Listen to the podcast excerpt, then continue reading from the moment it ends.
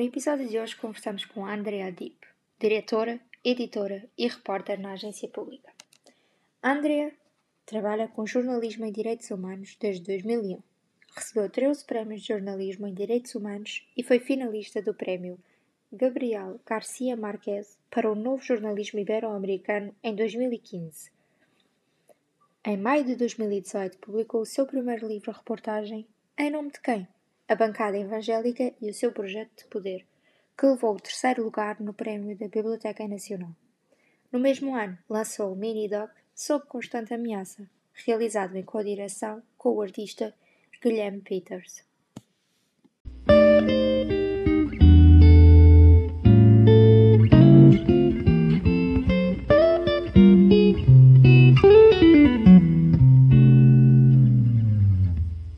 Então, uh, bem-vinda. Uh, eu gostava que nos falasse um pouco do, do teu background enquanto jornalista. Muito obrigada pelo convite. É, bom, eu sou jornalista já há quase 20 anos, é, trabalhando com jornalismo em direitos humanos é, e jornalismo investigativo. E também fui me aprofundando nas questões de gênero e no jornalismo feminista, é, mais ou menos uns 10 anos. É, hoje eu faço parte da Agência Pública de Jornalismo Investigativo, que é uma agência de jornalismo fundada e dirigida por mulheres, uhum. de jornalismo investigativo e independente.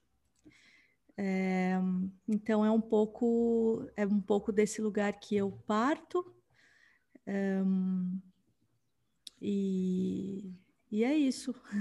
Sim. E, e então um, como é que surgiu essa essa oportunidade? Como é que encontraste também a agência pública que se enquadra tão bem também no, no teu background, nos estudos que tu fizeste?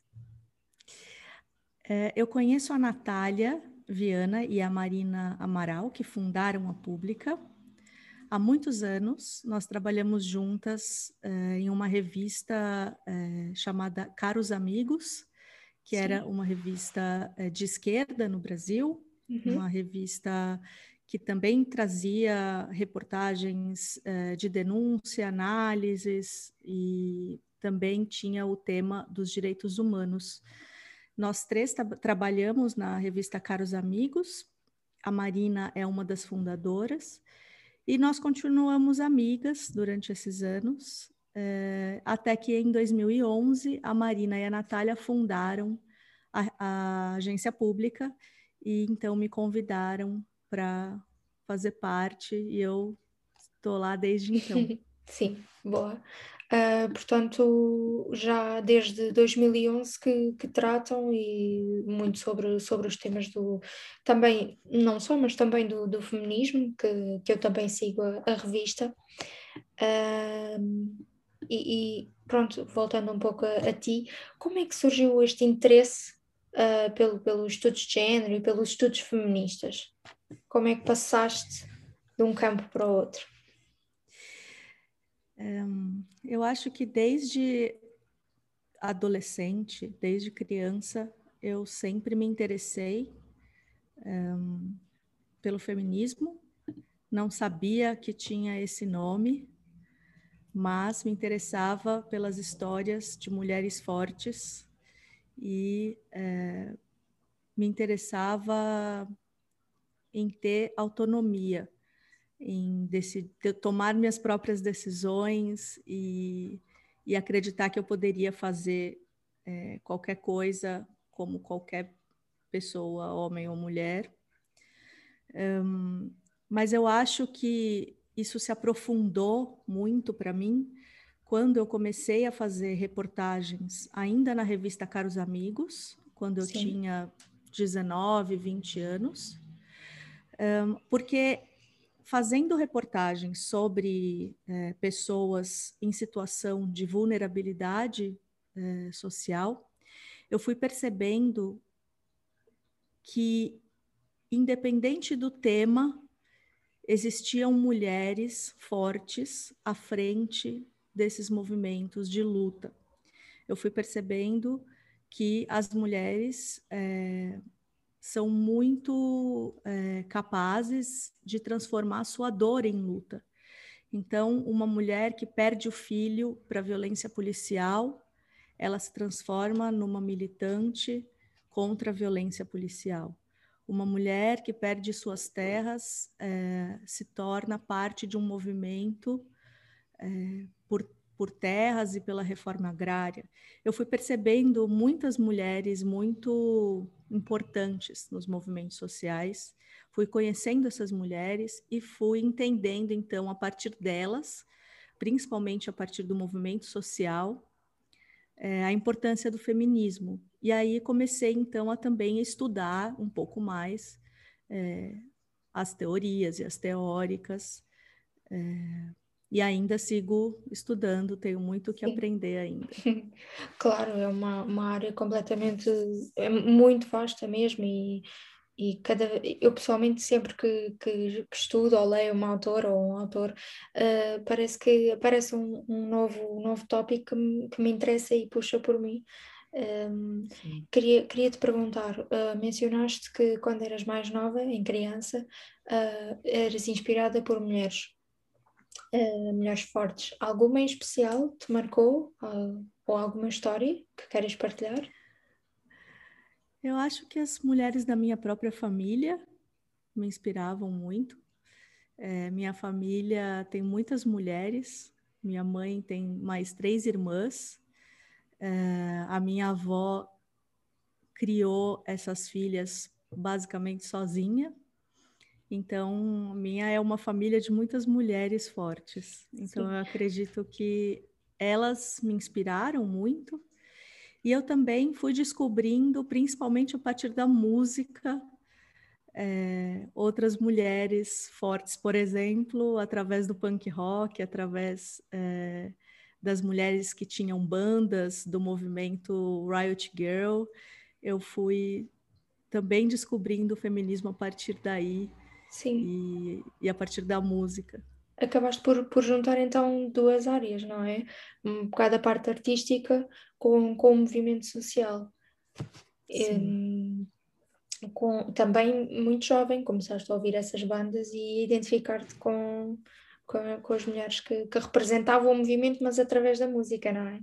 Sim, então, e diz-me uma coisa, uh, agora uh, focando um, um pouco no, no, na questão uh, política social no Brasil, que sabemos que está muito complicada agora, podes explicar-nos como, é que tu, como é que tu vês o feminismo, tanto historicamente como no presente no Brasil, se se, na tua opinião, existe uma cultura feminista presente uh, nas novas gerações? É, eu acredito que o movimento feminista no Brasil sempre foi muito importante. É, inclusive, quando vem algumas é, teóricas e autoras para o Brasil falar, como, por exemplo, a Angela Davis veio, acho que há dois anos, é, elas sempre fazem questão de dizer o quão importantes são também as feministas históricas brasileiras, como Carolina de Jesus e outras tantas. É, então, eu acredito que nós temos uma história de luta feminista no Brasil.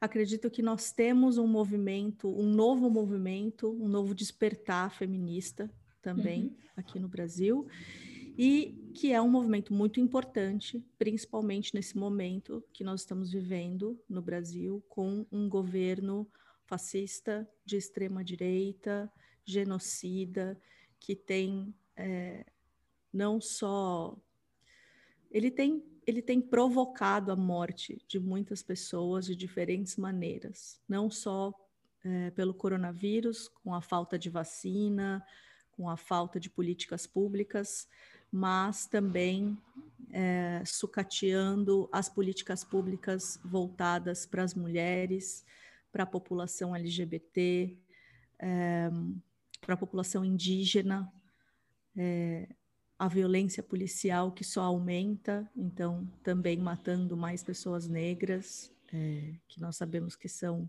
os maiores alvos sempre. Então, eu acredito que no Brasil, é, a própria Silvia Federici fala isso quando eu, quando eu a entrevistei. É, no Brasil e, e, também na América Latina, nós temos um movimento feminista que é muito misturado aos, a outros movimentos sociais, ao movimento por terra, ao movimento indígena, ao movimento é, é, por, por trabalho, é atravessado, né? Acho que o feminismo aqui ele é atravessado por questões de, de classe, de raça, uhum. é, né? Então acho que, que, que, eu vejo eu vejo esse novo feminismo também indo muito nesse sentido, assim. Então, uh, crees que andam basicamente de mãos dadas os movimentos, não é? Um, um uh, ajuda o outro. Um, Sim. De onde é que achas que, que surgiu? Portanto, parece-me a mim que existe um, uma, nova, uma nova vaga, não é? Existe uma vontade por parte de, da população de ser ouvida, de ser compreendida, que é algo que não está a acontecer, infelizmente. Uh, pensas que isso surgiu principalmente por culpa do governo, do atual governo, ou um, já vem, uh, já tem, uh, portanto, antecedentes? Nós temos um histórico também uh, de muita desigualdade social no Brasil. Isso não vem só com esse presidente ou esse governo. Nós tivemos muitos anos de governos de esquerda também no Brasil, em que as desigualdades sociais diminuíram um pouco. Por exemplo, o Brasil não estava mais no mapa da fome é, no mundo e agora voltou para o mapa da fome. Então, é, nós temos esse histórico de desigualdade social, de violência policial, de censura. Nós tivemos uma ditadura militar, né? Uhum. É, que acabou muito recentemente, aí, quase nos anos 80. Um, então, é, é uma história ainda em construção e que tem muita violência, desde sempre. Mas, nesse momento, nós estamos vivendo um agravamento dessa violência, dessa censura, perseguição a jornalistas, perseguição a feministas, é, a professores, né? E essa perseguição que vem do próprio governo, né, na figura do presidente, dos seus filhos, é, e acho que isso é novo na história recente do Brasil, depois da ditadura militar. Porque o, o presidente parece-me a mim que legitima esse tipo de, de, comportamentos, não é? Criando assim atritos dentro da própria população, virando uns contra, contra os outros. Eu gostava de te perguntar também. Uh, pronto, tu tendo a, profissão de jornalista, uh, com certeza consegues dar-nos um, um insight melhor sobre um, como é que perspectivas um, a, a, inclusão e, e a, a, a, inclusão e a, representatividade feminista nos meios de comunicação social hoje em dia. Um, achas que o tema, temos... o tema é, desculpa, achas que o tema é abordado um, e, e, também se, se as mulheres estão presentes na área, se lhes é dada voz? Eu acho que nós temos muitas mulheres jornalistas no Brasil, não temos muitas em cargos de chefia, então nós temos muitas mulheres é, jornalistas, mas principalmente na grande imprensa, na grande mídia, é, na mídia comercial, as mulheres não estão em tantos cargos de chefia. Um, os salários ainda são desiguais, é, principalmente nos, nos, grandes veículos. A gente sabe que, e não só no jornalismo, em todas as outras áreas, né? Os salários ainda são desiguais para uhum. mulheres e homens no Brasil.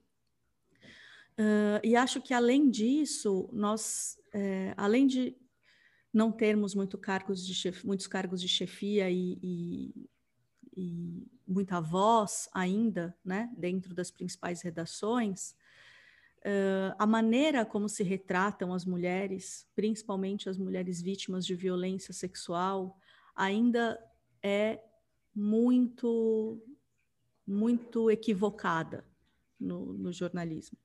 Então, ainda se culpabiliza muito as vítimas de violência, ainda se romantiza muito uh, os agressores, as agressões, principalmente quando vem uh, de companheiros, de maridos, e ainda se naturaliza muito essas agressões, uh, principalmente agressões e violências contra as mulheres, mas violência de gênero em geral.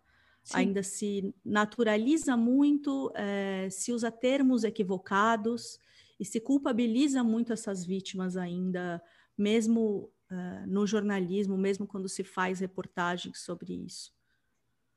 Um, ao, ao mencionares essa, portanto, o, o fator violência, recorda-me a entrevista que li também na agência pública uh, portanto, um caso que vocês trataram sobre um, se não estou em erro, uma, uma igreja, suposta igreja, entre aspas, que acolhia jovens uh, que, que eram homossexuais, que se identificavam como homossexuais e, uh, e os violentavam, uh, dizendo que essa era a cura.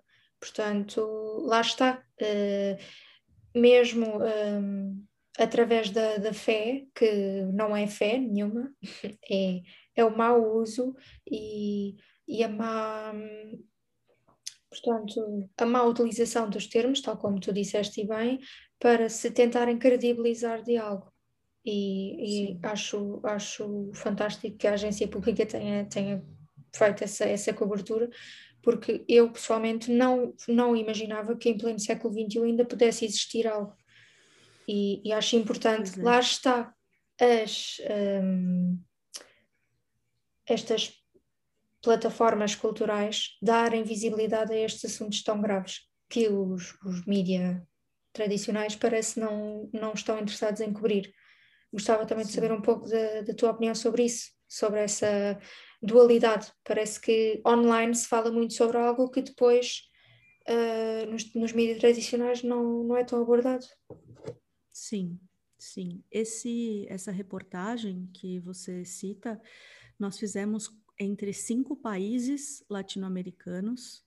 Então, essa é uma violência que acontece em toda a América Latina, não só no Brasil, é, nas chamadas terapias de conversão ou terapias de reversão sexual, que na verdade são torturas praticadas por igrejas é, para que se reverta, para que se é, reverta uma homossexualidade ou uma identidade de gênero, que é um absurdo, como você disse. É inacreditável que nesse momento a gente ainda tenha é, atuações como essas, mas na América Latina nós temos muito, e na verdade nós temos visto crescer o fundamentalismo religioso é, principalmente o cristão.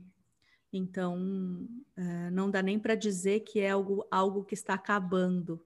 Na verdade, é algo que está crescendo na América Latina, com esses governos autoritários, populistas é, e muito ligados às igrejas, né? Sim. Agora, sobre, sobre a imprensa, é, a grande mídia não publicar certas coisas, nós vimos isso recentemente de uma maneira muito, muito clara, porque nós publicamos uma reportagem uh, em abril sobre um empresário brasileiro muito rico, muito famoso, dono de um império. Ele era conhecido como o rei do varejo, uh, que é acusado por dezenas de mulheres de abuso sexual e de sustentar um esquema de exploração sexual é, durante décadas.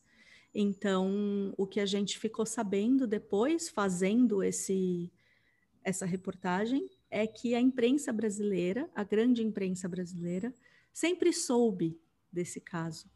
Mas a empresa deste empresário, que se chama Casas Bahia, é uma das maiores anunciantes, é uma das maiores patrocinadoras e anunciantes é, da grande imprensa e também de televisões, emissoras de televisão. Então, por isso, durante décadas, é, houve um silêncio a respeito dessa exploração sexual cometida por esse homem poderoso. E nós publicamos é, em abril essa reportagem e ela repercutiu muito nas redes, repercutiu muito nos veículos independentes, mas a grande imprensa continuou calada até que a população começou a pressionar muito essas emissoras, esses jornais, e alguns acabaram falando sobre isso, mas não todos. E é muito impressionante ver é, como, de fato, a, a grande mídia silencia sobre alguns assuntos, principalmente quando envolve aí pessoas poderosas e, e grandes anunciantes. O, o poder que, que esse empresário detém, esse e, e tantos outros que acabam por, por controlar uh, a mídia, tal como bem, bem explicaste. Uh, gostava agora de, de te perguntar uh, um pouco sobre a dualidade que, que Bell Hooks também explora no, no livro, num dos seus livros, que tem a ver com, e, e cito, ter nascido negra e ter nascido mulher. Uh, estás familiarizada, penso eu, com, com o que ela relata sobre existir também uma, um, um atrito uh, dentro de, da própria luta feminista, um, porque na altura, e, e, hoje em dia ainda infelizmente, um, existia uh, racismo e, portanto, era muito complicado para as mulheres uh, dedicarem-se apenas a uma parte da luta, que era conseguirem direitos uh, para as mulheres, sendo elas também uh, de cor, portanto, negras. Um, e eu gostava de te perguntar um, como é que tu vês o feminismo negro e esta articulação com os feminismos dominantes e as questões interseccionais? Sim.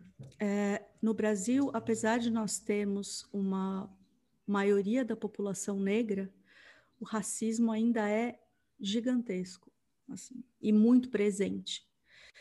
Um, eu, como mulher feminista branca, ao menos no Brasil, sou, sou branca, é, entendo que nós precisamos é, de um feminismo interseccional.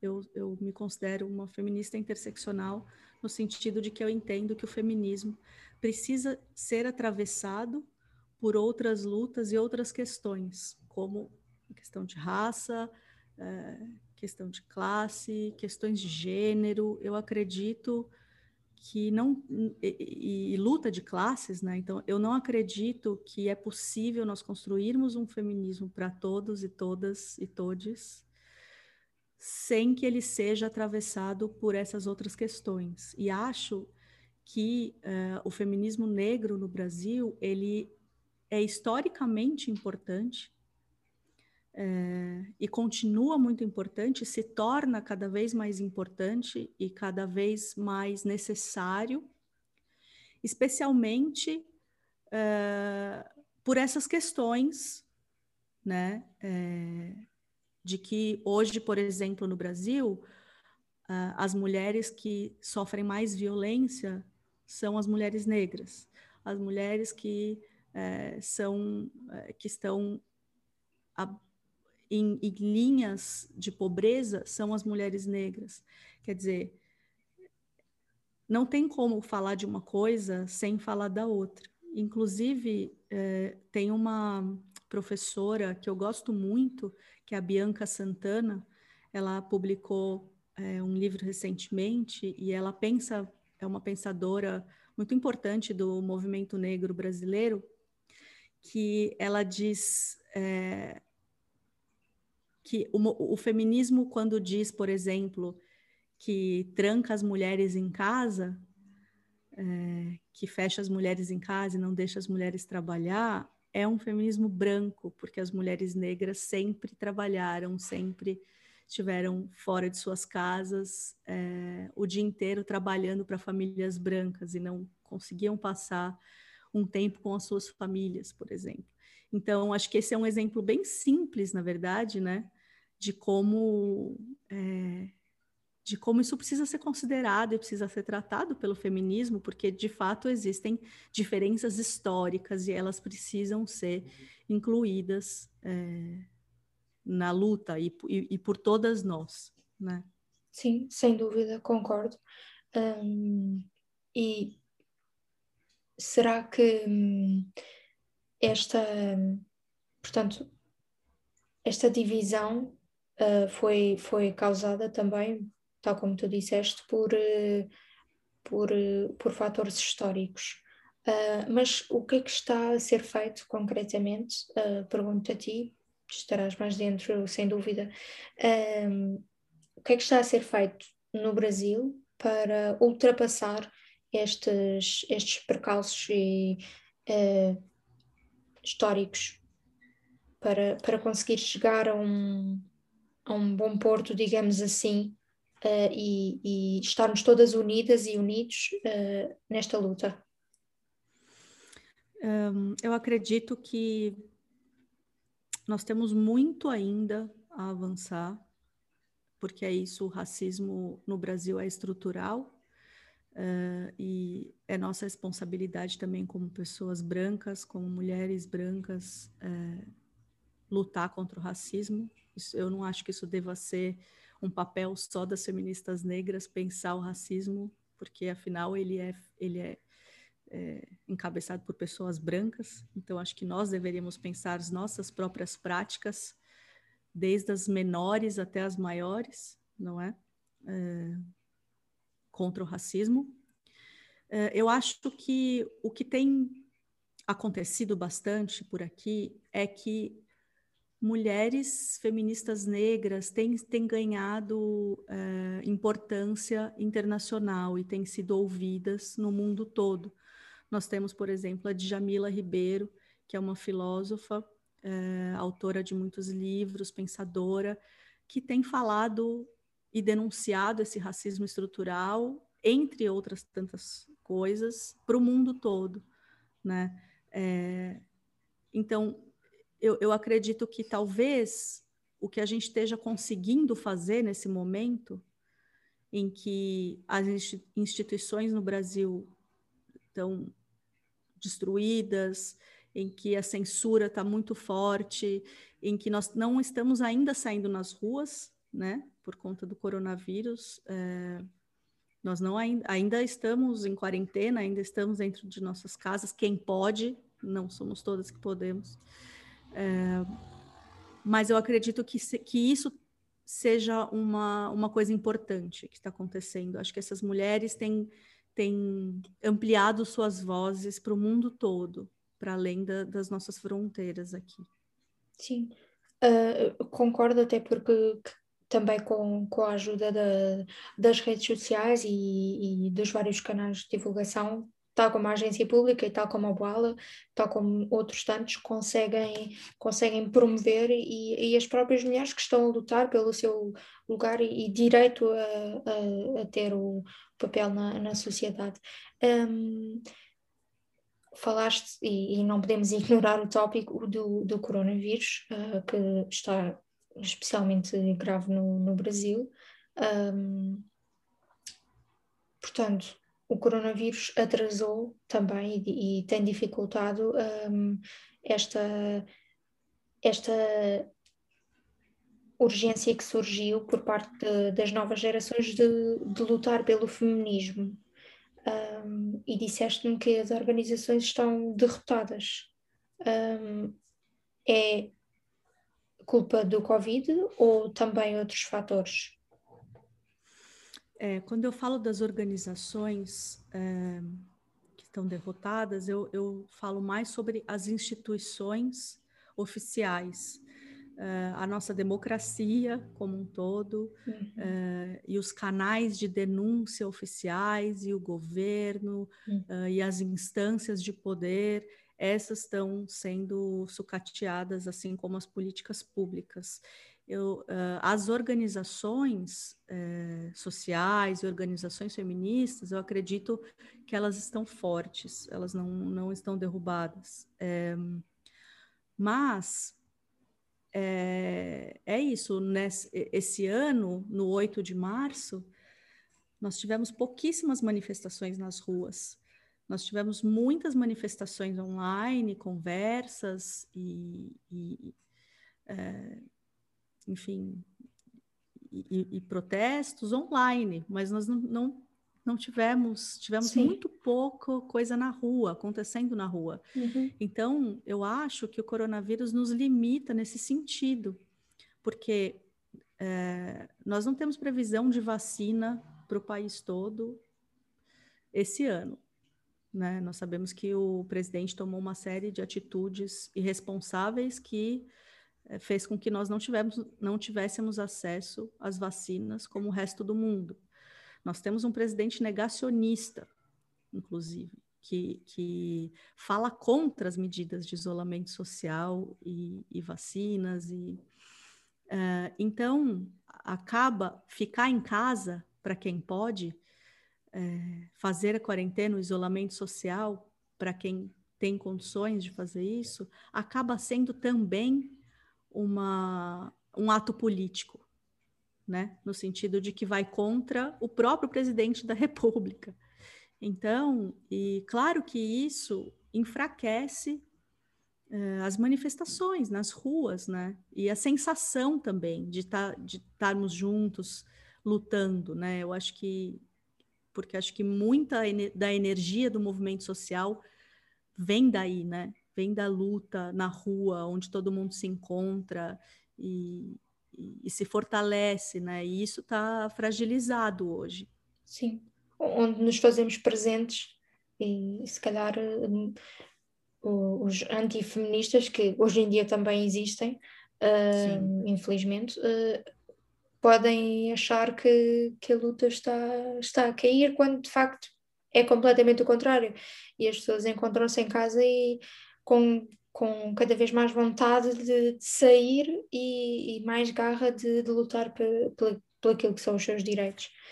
Um, gostava de te perguntar sobre como é que tu interpretas o, o corpo, uh, o corpo não, não só o feminino nem só o masculino, o corpo enquanto corpo, um, nestas, nestas, nesta luta também feminista e, portanto, interseccional, como, como temos estado a, a discutir. Qual é a tua, a tua perspectiva, qual é a tua visão sobre, sobre isso? Eu tive uma conversa esses dias com a minha psicanalista e ela disse uma coisa muito interessante. Ela fala que nesse momento no Brasil, por conta da pandemia, mas também por conta desse governo, é, e por conta de uma série de situações que se, se juntaram, né? É, o corpo está sem lugar. É, eu acho isso muito interessante, porque, de fato, os encontros acontecem online, mas também nós temos uma forte repressão é, vinda por parte do governo aos direitos das mulheres, aos direitos reprodutivos, aos direitos da população LGBT. Então, nós temos é, muitos projetos de lei que querem acabar com políticas públicas, como, por exemplo, as que garantem o nome social a pessoas trans. Então, eu acho que o corpo está sem lugar no Brasil também não só por conta do coronavírus e pelo distanciamento social, mas é, esse governo está fazendo com que os corpos, principalmente os corpos dissidentes, estejam sem lugar. É, e eu acredito que o feminismo deva é, englobar e abraçar as lutas dos corpos dissidentes das pessoas trans, homens trans, mulheres trans, pessoas não binárias. Eu acho que eu acredito num feminismo que é, que traz esses corpos para dentro da luta, porque é, eu acredito que esses corpos precisam ter lugar dentro do feminismo, né? É, acho que é um clichê, mas é importante a gente sempre lembrar, né, do que disse a Simone de Beauvoir, né? Que nós não nascemos mulheres, nos tornamos, né? Hum, então, Verdade. eu eu acredito nisso e eu, e eu luto por um feminismo que é, que traga esses corpos todos para dentro. Sim, sem, sem dúvida, e até porque o corpo acaba por. Hum, é, é, através do qual nos, nos passamos as nossas emoções e, e mostramos quem somos, e, e, e ao tentarem aprisioná-lo, é, a palavra diz tudo: aprisionar é como se estivessem a tentar enjaular-nos. E, e, o ser humano não, não nasceu para ser enjaulado, somos um, somos para ser livres. Um, em relação à, à, questão da comunidade LGBTQI, um, o Brasil também tem uma, uma taxa de, de, violência e mortalidade elevadíssima, um, também principalmente por, por pessoas uh, trans. Uh, as organizações combatem, tentam combater muito isso também por campanhas, através de campanhas online. Uh, eu gostava de saber se como é que a comunicação social, o que é que tu achas que podia ser feito para além do que é, pelas pessoas que estão interessadas em combater isso, o que é que, o que, é que se podia fazer, como é que se podia mostrar que somos todos iguais e que todos temos direitos e merecemos ser respeitados. É, como a gente estava falando, né, é, na outra questão, essa coisa dos corpos estarem sem lugar também é um projeto político, porque é um projeto político de submissão desses corpos, né, dos nossos corpos, é, é, porque esse governo ele não aceita não aceita dissidências, ele não aceita qualquer pensamento que não seja pensamento heteronormativo é, bíblico cristão. é, por isso que esse governo também é muito colado com as igrejas, principalmente as igrejas evangélicas, e é por aí que ele entra também é, falando que a população LGBT que ia mais vai destruir a família tradicional, vai é, transformar meninos em meninas, meninas em meninos. É, então, na verdade, o que a gente está vivendo aqui é um acirramento dessa perseguição, dessa violência, dessas mortes, porque o governo legitima, o presidente legitima essa LGBTfobia. O presidente mesmo já disse que preferia que um filho dele morresse do que descobrir que o filho era gay. Então, é o presidente da República, é esse homem que está no poder hoje. Então, nós temos, na verdade, um acirramento dessa violência que é legitimada por esse governo e por esse presidente. E eu acredito que a única maneira que nós temos de combater isso é, hoje é trabalhando em rede, é justamente fazendo o que a gente está fazendo aqui, ou é, quando nós nos unimos com é, jornalistas feministas da América Latina, por exemplo.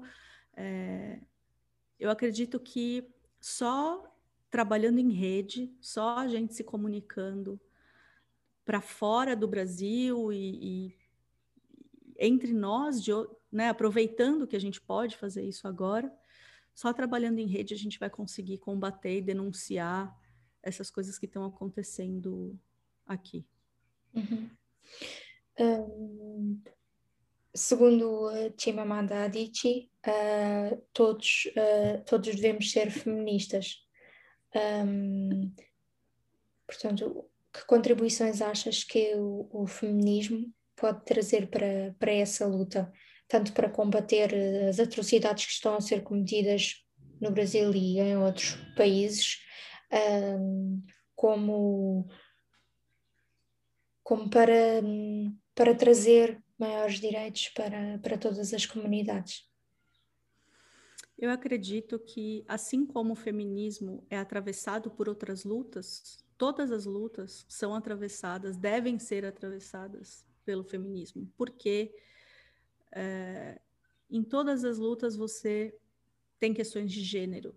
Então, por exemplo, na luta de classes, as mulheres são as mais prejudicadas, como também já disse né, a Silvia Federici muitas vezes, porque as mulheres é, são sobrecarregadas com o trabalho é, não pago, né? o trabalho reprodutivo não pago, com o trabalho de chefiar uma família e trazer dinheiro e, e para casa, por exemplo. No Brasil, a maioria das famílias é formada é, por é, mulher e filhos, uma mãe com filhos. É, então, a pobreza afeta mais as mulheres. A violência é, de gênero, ela está presente em todas as, em todas, ela é atravessada, a violência de, o racismo é atravessado pela violência de gênero, então é isso, as mulheres negras são as mulheres que mais sofrem violência sexual no Brasil. Então, eu acredito que no movimento indígena, em todos os, é, em todas as frentes, o feminismo precisa estar presente para evitar, inclusive, que essa violência seja reproduzida dentro dos movimentos sociais, porque a gente também vê isso acontecer muito, né? O machismo, que é estrutural, é, a homofobia, a LGBTfobia, que é estrutural no Brasil, acabam muitas vezes sendo reproduzidas dentro dos próprios movimentos sociais que lutam por outras coisas. Por isso eu acredito que o feminismo precisa estar é, tá presente e precisa atravessar a todas as lutas porque só assim a gente vai conseguir falar em, de fato, equidade, que seja equidade de gênero, que seja qualquer outro tipo de equidade de direitos. Se a gente não falar sobre equidade de direitos é, é, também de gênero, a gente não, não, nunca vai ter equidade de direitos, né? Sim. Um, de facto, para para, para te colocar uma última questão. Uh, gostava de abordar a, a, entrevista que fizeste com a, com a Silvia Federici, que já referiste aqui, um, porque, tal como, como a autora nota aí bem, uh, muitas famílias são compostas só pela, pela, pela mãe e pelos filhos. Portanto, o pai, o marido, que não o é, mas está ausente. Uh, portanto, espera-se, a sociedade uh, quase que se formatou para considerar normal uma mulher conseguir, uh, portanto, sobreviver, uh, conseguindo garantir o, os bens aos filhos e os bens para si, e, e, essa é a sua vida. Portanto, trabalhando e dando o, o que os filhos necessitam. Mas uma mulher não é só isso, uma mulher é, é toda uma, uma panóplia de, de, de características e cada mulher é uma mulher. Uh, e eu gostava de te perguntar um, como é que se pode um, combater isto uh, na medida em que sim, é através do feminismo e através de, de, de manifestações e do ativismo, que é sem dúvida necessário, uh, e através de, de, questões políticas que neste momento não estão a ser impostas, mas como é que podemos unir-nos e um, mostrar que as mulheres são mais do que tudo o que até aqui temos, uh, temos sido rotuladas como. Uhum. Uhum. Sim. Eu acho que tem uma questão também que eu não falei, mas que acho que é importante trazer, que é, é a importância da educação, né? para um feminismo. Então, também a, a, educação, a importância de se falar sobre, é, sobre esses assuntos nas escolas, que é outra coisa que também não está acontecendo agora, porque as escolas estão é, fechadas, os, é, a educação está, está acontecendo online, os professores são filmados e são proibidos de falar sobre questões de gênero. Então, é, essa frente também nos foi tirada nesse momento. É, e os professores têm sido perseguidos, os que insistem e, e tudo mais. Então, é, mas é isso, uma mulher ela não é só o seu trabalho e seu filho, como a lógica capitalista nos faz acreditar. E não só que somos trabalho e cuidados com os filhos, mas que temos que ser excelentes no trabalho e no cuidado com os filhos. Precisamos ser produtivas, precisamos é, ter ideias, precisamos ter um bom rendimento no trabalho e também termos nossa casa limpa, nossos filhos cuidados e alimentados. Então, é uma cobrança para a excelência né, desses papéis também que nos é imposta pela lógica capitalista. Um, e eu acho que o que nós podemos fazer com relação a isso é o que nós já estamos fazendo, né? Que é o grito. o grito, acho que o movimento feminista vive esse momento, né? É, do grito, de denunciar, de falar, de é, continuar, é, né? É, é, cobrando e, e, e apontando e dizendo não somos, nós somos mais do que isso, nós somos é, tantas outras coisas assim. E, e, eu acho que a gente tem feito isso, acho que a gente precisa fazer muito mais, é, mas acho que não nos falta coragem e motivação. É isso mesmo, concordo, não podia concordar mais, apesar de, do, do, do foco, digamos assim, ter sido o Brasil, um, tudo o que conversamos aqui também revejo um pouco da, da situação social em Portugal e, e concordo. E é mesmo isso, é, é, o grito que não vai, não vai parar até sermos todos iguais, todas iguais.